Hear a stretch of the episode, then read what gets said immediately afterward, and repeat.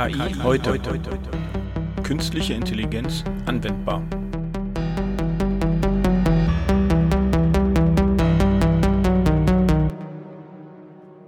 Hallo Frank. Hi Nina. Heute haben wir ja das Thema Machine Learning, insbesondere mit dem überwachten Lernen. Äh, stimmt. Ich habe da mal auch ein äh, bisschen zusammengefasst und ja, wie immer unser ZDF äh, zusammengestellt. Zahlen, Daten, Fakten. Machine Learning ist in unserem Alltag bereits angekommen. Sei es bei Produktempfehlungen wie bei Amazon und Netflix oder bei der Betrugserkennung bei einer Bank. Die Zahl der Algorithmen im Umfeld der KI ist groß. Aus diesem Grund gibt es verschiedene Ansätze der Strukturierung. Ein Spezialgebiet ist das überwachte Lernen, Supervised Learning. Der Begriff überwachtes Lernen entstammt der Idee, dass ein Algorithmus aus einem Trainingsdatensatz lernt. Das heißt, zu vielen dieser Daten gibt es Antworten, also Labels, die dem Algorithmus helfen, sich zu entscheiden und zu justieren. Ein Vorteil dabei ist, dass die Transparenz gewährleistet ist und so Entscheidungen eines Algorithmus nachvollziehbar sind. Fundstück der Woche. Ja, cool, wo du gerade ähm, Amazon gesagt hast. Hast du den Artikel gelesen zur ähm, neuen Studie zwischen dem MIT und Amazon-Mitarbeitern? Die haben die Zuverlässigkeit von Machine Learning Datensätzen untersucht. Fand ich, fand ich spannend, weil ich finde die Idee dahinter ziemlich krass, weil viele Algorithmen nutzen ja diese Datensätze, die Datensets, Datasets, die es da gibt, als Referenz und die haben jetzt einfach mal geguckt, was passt dazu. Also ich fand den Artikel ziemlich gut. Ähm, vor allem ähm, passt das auch sehr gut in das Thema heute rein. Machine Learning, überwachtes Lernen, Label. Also die haben einfach mal geguckt, was da ist. Ja. Fand ich gut. Und kam ja auch im Endeffekt bei raus, dass da eine Fehlerquote existiert, ne? Und damit einfach offensichtlich, also das, was wir als Mensch offensichtlich wahrnehmen, die KI oder das Machine Learning äh, total anders erkennt, ne? wie zum Beispiel hier dieser Kürbis, der einfach nur als Kerze erkannt wird. ja, genau. Jetzt muss man auch noch wissen, ne, der Mensch weiß, dass es Halloween gibt, dass ein Kürbis ausgeschnitten wird. Ja, also das, äh, das ist so, da gibt's ja verschiedene andere Ansätze. Nichtsdestotrotz, ich finde, da, da gibt's aber für mich auch zwei verschiedene Strömungen drin. Auf der einen Seite haben die ja, das MIT hat ja einen Algorithmus entwickelt, womit sie das nochmal versuchen zu validieren. Und sie haben ähm, eine ähm, ja, ich weiß gar nicht, wie man das nennen kann. Äh, Amazon bietet eine Möglichkeit an, die Kraft der Masse zu benutzen, den Mechanical Turk. Äh, das ist so ein, du kannst halt also einfach mal deinen Internetanwender nutzen, um zu sagen, helft mir mal bei der Klassifizierung, beim Labeln der Daten. Und die haben das sozusagen einfach genutzt, um im Nachhinein nochmal zu gucken, stimmte das Label oder stimmt das, was unser Algorithmus äh, entwickelt hat? Oder habt ihr was ganz anderes erkannt? Ja, äh, wir werden den Link auch wieder in unseren äh, Beschreibungen reinpacken. Ich finde das ganz spannend. Da kann man sich das mal ein bisschen anschauen. Äh, da gibt's halt wirklich ein Paper darüber, äh, Table Errors kommen und ähm, der Einstieg ist ja wirklich, dass die einfach Bilder genommen haben, wie du vorhin so sagst, eine Kerze, äh, Kürbis, äh, ja, krasser Unterschied. Bei Tieren finde ich es halt schon schwierig. Ich persönlich könnte nicht mal sagen, welche Affenart es ist. Die, die machen das dann nochmal richtig. Raus. Ja, das ist so, ne? Aber bei anderen Sachen, es gibt ja auch relativ einfache, die Fehlerquote zum Beispiel bei Handschrifterkennung ist relativ gering. Ja, da sind sie schon recht gut. Wobei auch trotz, dass jeder Mensch ja immer anders schreibt. Ja, das ist, äh, das ist genau das, die, die Art und Weise, wie du schreibst, da ist halt die Erkennung relativ gut äh, anhand dieser Labels, die sie haben und versuchen das darauf zu matchen. Deswegen musst du ja auch nicht mehr genau schreiben und das System erkennt dich. Äh, Wo es halt schwieriger wird, wäre es nachher wirklich bei Sound oder bei, ähm, bei Bildern, wenn es dann halt wirklich in dieses ähm, ja, Unbekannte reingeht, wo auch der Mensch vielleicht an der einen oder anderen Ecke unschlüssig ist. Ja? Und das ist ganz spannend. In der Hinsicht ähm, kann ich nur empfehlen, guckt euch das mal an. Wir werden einfach die Links wieder unten reinpacken, dann können die Leute das nachlesen. Ne? Genau, ist eine gute Idee. Passend zu unserem heutigen Thema, dem Machine Learning, haben wir uns Tasja eingeladen. Herzlich willkommen, Tasja. Ja, herzlichen Dank für die Einladung. Hallo zusammen. Ja, hi Tasja. Hallo Nina, hallo Frank. Hi. Gerade auch schon gesagt, welches Thema wir heute haben, Machine Learning. Tassia, kannst du mir eigentlich mal erzählen, was ist überhaupt Machine Learning? Machine Learning. Ja, man sagt, es ist ein Teil der künstlichen Intelligenz. Es streiten sich die Geister. Manche sagen, ja, das ist eher einfach nur eine reine Modellbildung. Ähm, hm. Lassen wir das so stehen, dass es ein Teil der KI ist. Und beim maschinellen Lernen geht es darum, aus den Daten zu lernen. Und maschinelles Lernen beginnt dort, wenn Algorithmen Parameter schätzen. Also für ein Modell die Parameter finden, die beim überwachten Lernen zum Beispiel die beste Vorhersagekraft haben. Also sprich, die Daten sind sozusagen auch die Entscheidungsgrundlage. Also ich nutze die Daten, die ich bekomme, auch anhand der Daten werde ich dann sozusagen eine Entscheidung treffen. Manchmal, wenn es einfach geht, mit Ja, Nein, manchmal auch ein bisschen äh, ja komplexer mit, keine Ahnung, Prozentangaben oder irgendwas in die Richtung. Ja, richtig. So ah, okay. Cool. Dann hast du ja gerade schon das überwachte Lernen angesprochen. Gibt es denn auch ein unüberwachtes Lernen? Ja, es gibt das unüberwachte Lernen, genau. Vielleicht also, erkläre ich den Unterschied. Genau. Beim überwachten Lernen haben wir eine ganz bestimmte äh, Daten, nicht Datenstruktur, aber Datenbeschaffenheit. Also wir haben eine Menge von äh, Merkmalen, die mhm. ein Objekt beschreiben und aber auch die Kennzeichnung, was das für ein Objekt ist. Beim unüberwachten Lernen haben wir die Merkmale, aber wir haben nicht die Bezeichnung, was das für ein Objekt ist. Das mhm. bedeutet, mhm. beim überwachten Lernen lernen wir sowohl aus den Merkmalen und suchen nach Leistungsmerkmalen, also wir suchen nach den Merkmalen, die ein Objekt wirklich von den anderen unterscheiden und können dann, wenn ein Objekt zu, äh, zu klassifizieren gilt, auch sagen, äh, um welches Objekt es sich handelt. Also mhm. ganz klar benennen.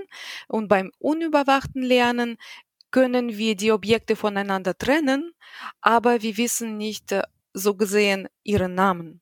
Und ähm, ich kann da ein gutes Beispiel nennen. Die Beispiele sind ein, immer gut, mal her damit. ja, und zwar, wir geben einem Kind zwei Bälle, einen Fußball und einen Basketball.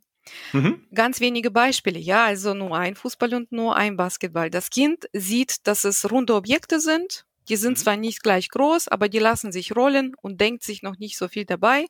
Ein Erwachsener sagt zu dem Fußball, das ist ein Fußball, zu dem Basketball, es ist ein Basketball. Das Kind nennt, äh, nimmt das erstmal so zur Kenntnis, aber hat eigentlich noch nicht so viel gelernt.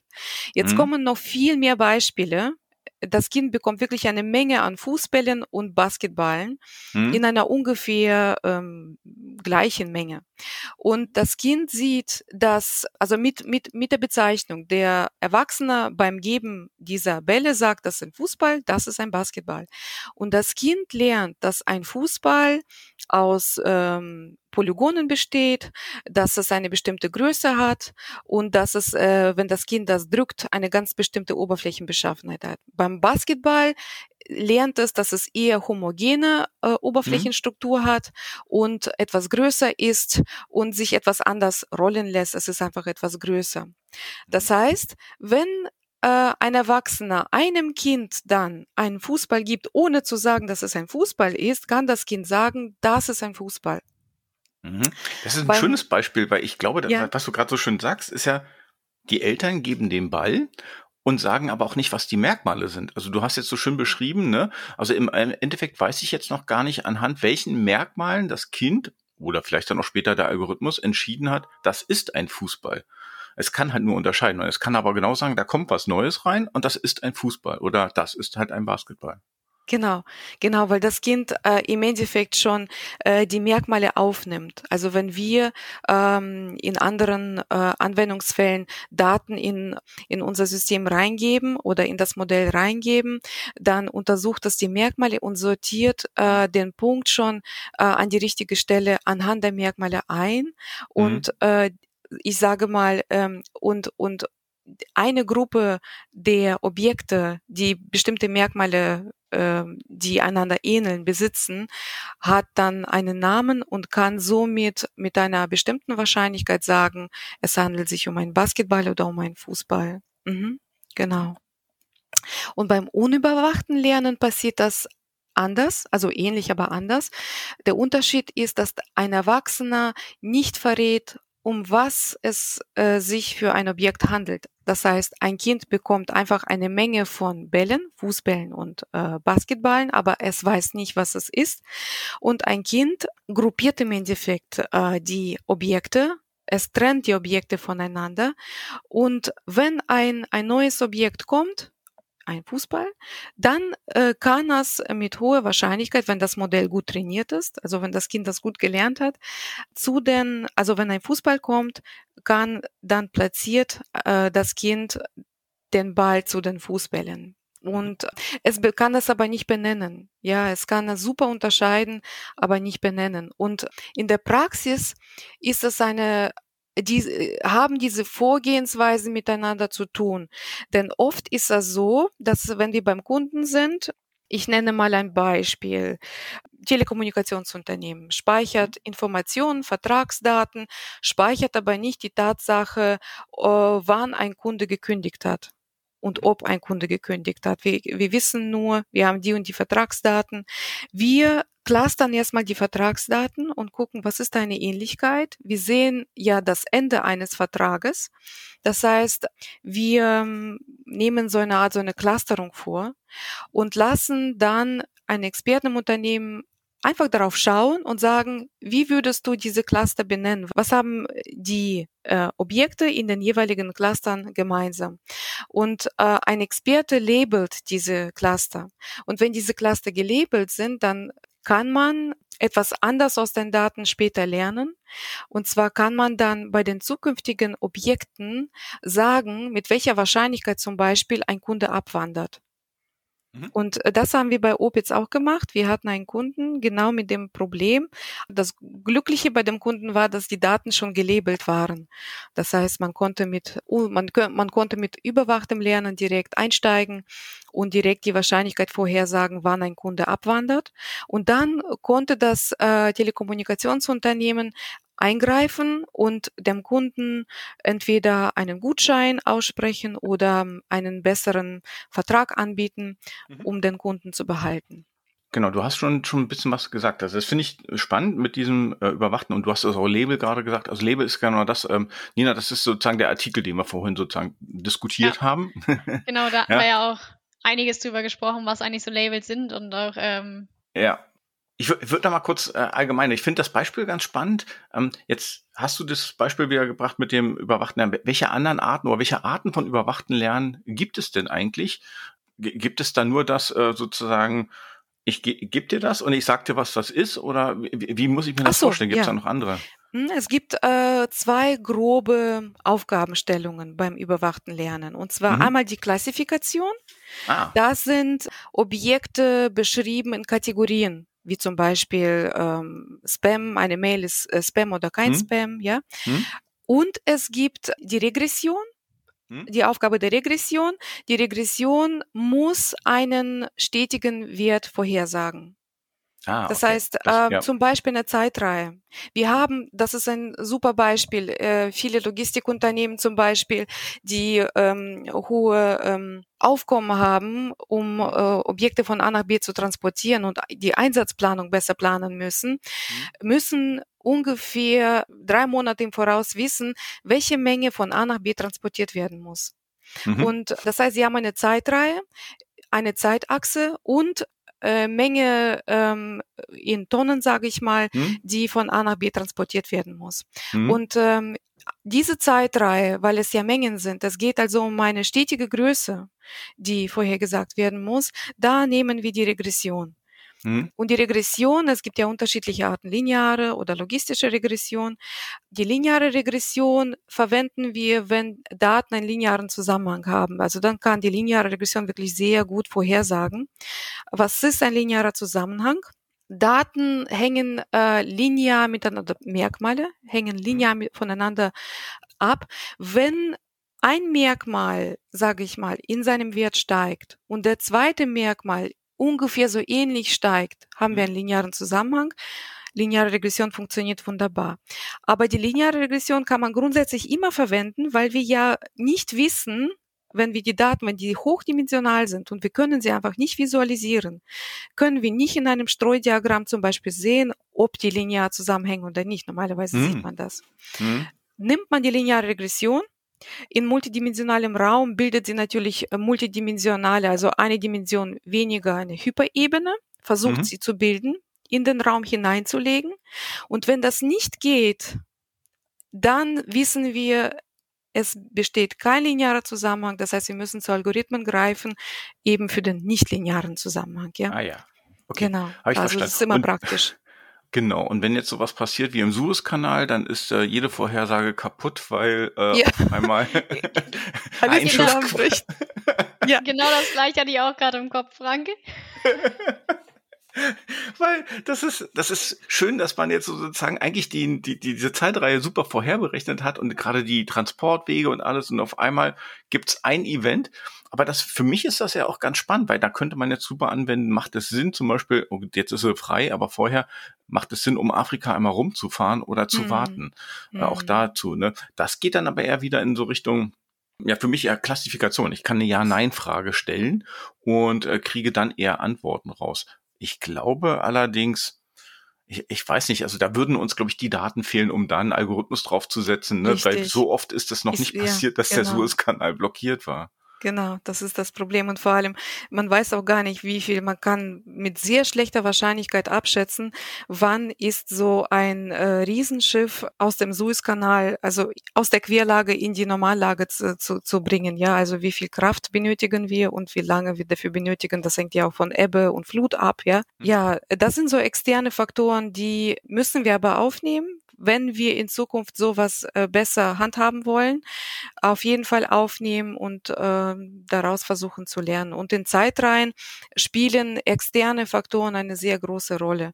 Aber äh, ich kann natürlich in Zukunft externe Faktoren rein, reinbringen, wie zum Beispiel, wie entwickelt sich eine Branche in einer bestimmten Zeit, wie jetzt. Also wir haben Branchen, die super funktionieren, wie die IT-Branche, aber sowas wie Gastronomie funktioniert gar nicht. Und auch für die Logistiker ist zum Beispiel dann jetzt auch die Frage, ja, wir waren darauf nicht gut vorbereitet, weil es nicht abzusehen war, dass in der Corona, äh, dass die Corona-Krise so, solche Auswirkungen mit sich bringt und dass alle Zeitreihenprognosen, die wahrscheinlich zuvor gemacht wurden, sind jetzt zunichte, ja.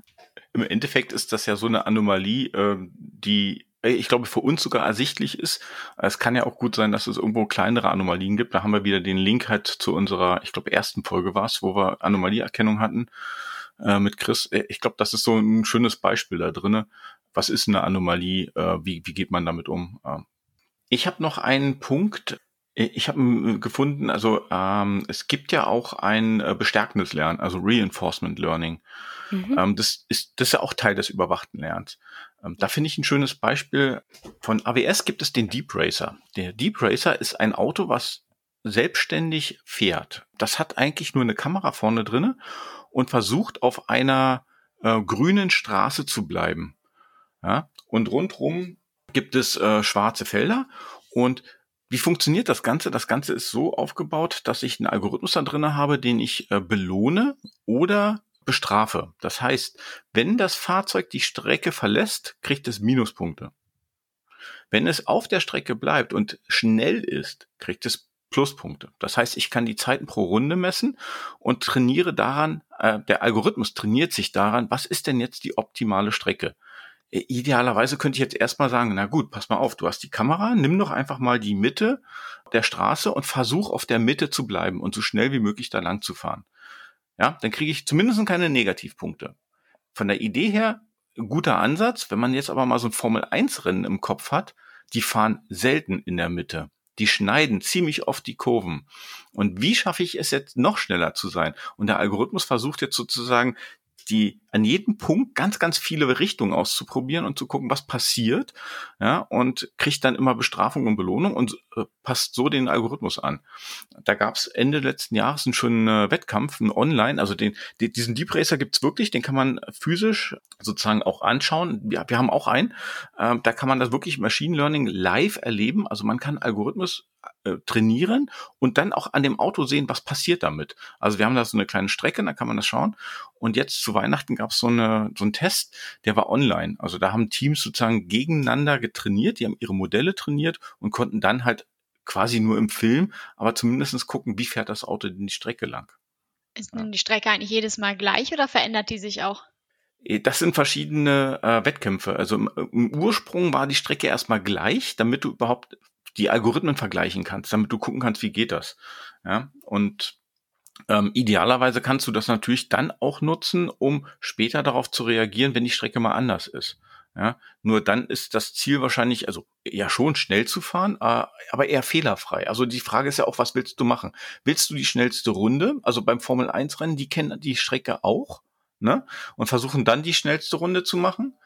Und wenn du ein normales Auto hast in der Straße, das kennt die Strecke nicht unbedingt und muss mit anderen Rea äh, äh, Situationen reagieren und ist eher auf Sicherheit getrimmt. Also sprich, da hast du unterschiedliche an Anforderungen an den Algorithmus. Ne? Einmal willst du schnell sein und einmal willst du so wenig wie möglich Negativpunkte haben. Also du wirst versuchen, auf alles, was kommt, erstmal sozusagen zurückhaltend zu reagieren. Okay, also ist da im Endeffekt der Algorithmus passt sich je nachdem, was ich ihm mitgebe, ob er jetzt äh, Sicherheitsaspekt mehr beachten soll oder die Schnelligkeit. Hm. Danach passt er dann seine Fahrweise an.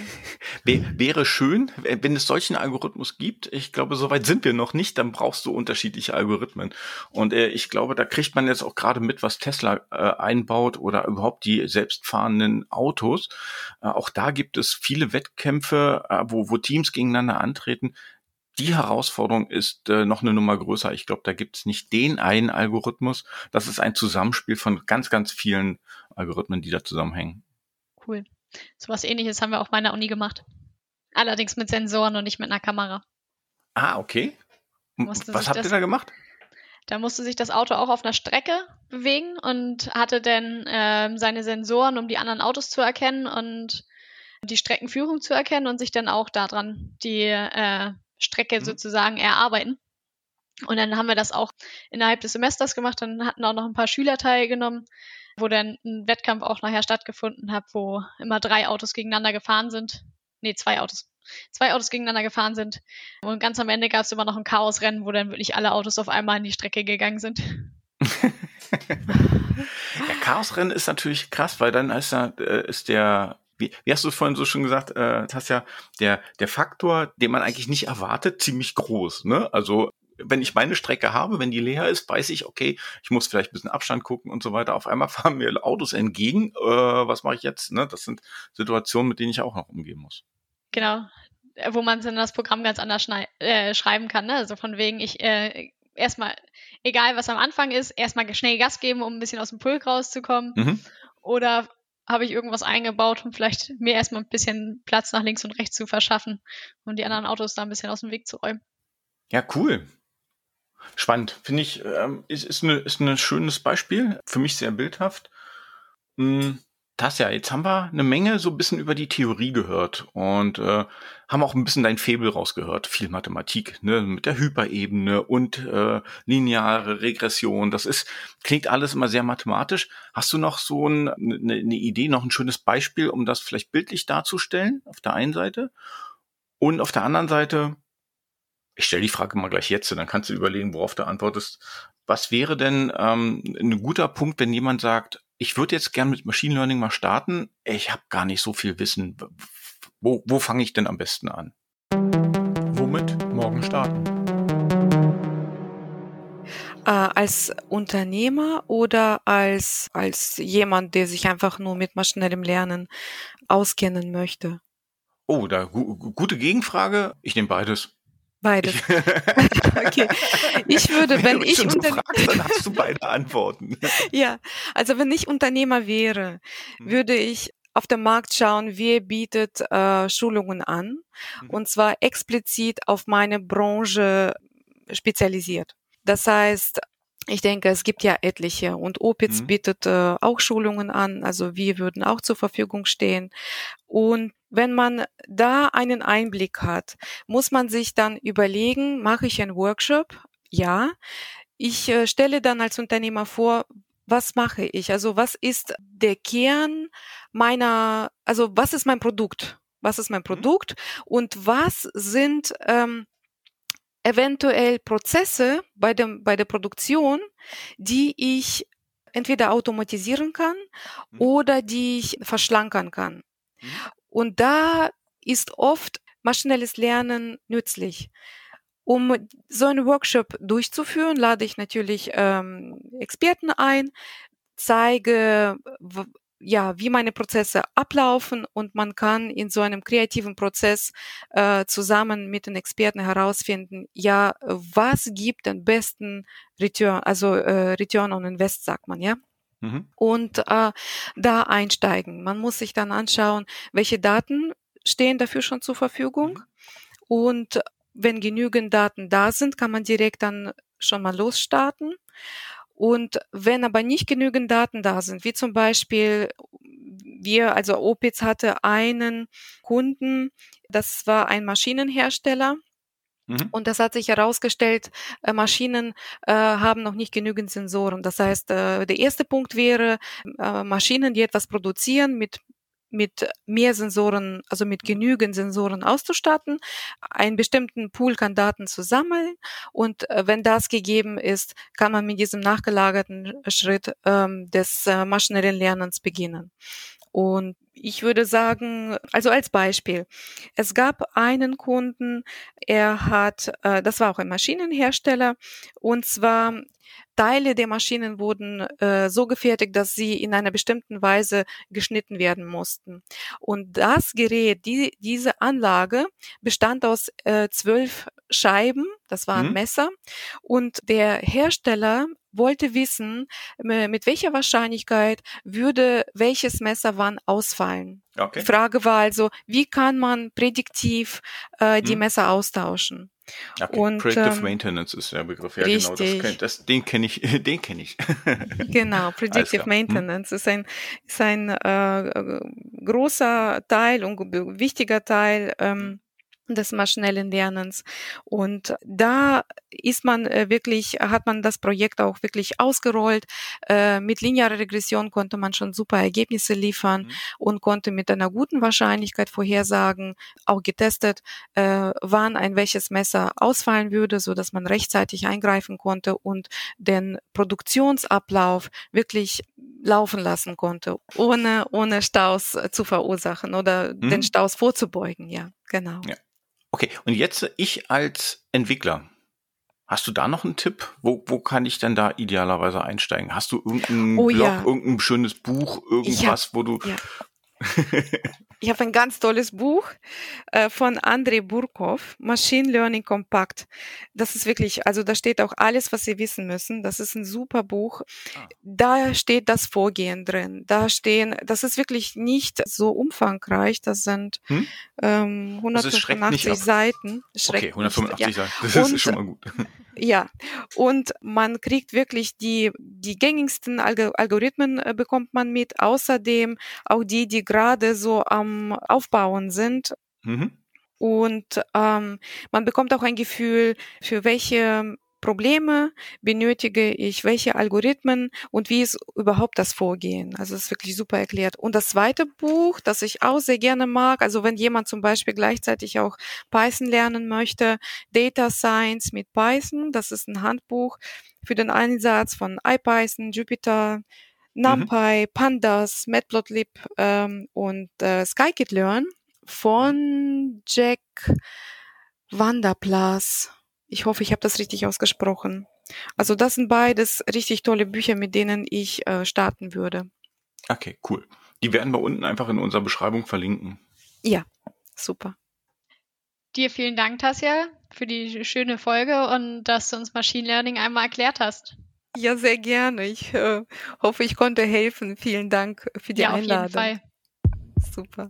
Jo, danke. Ja. Tschüss. Ciao. Ciao.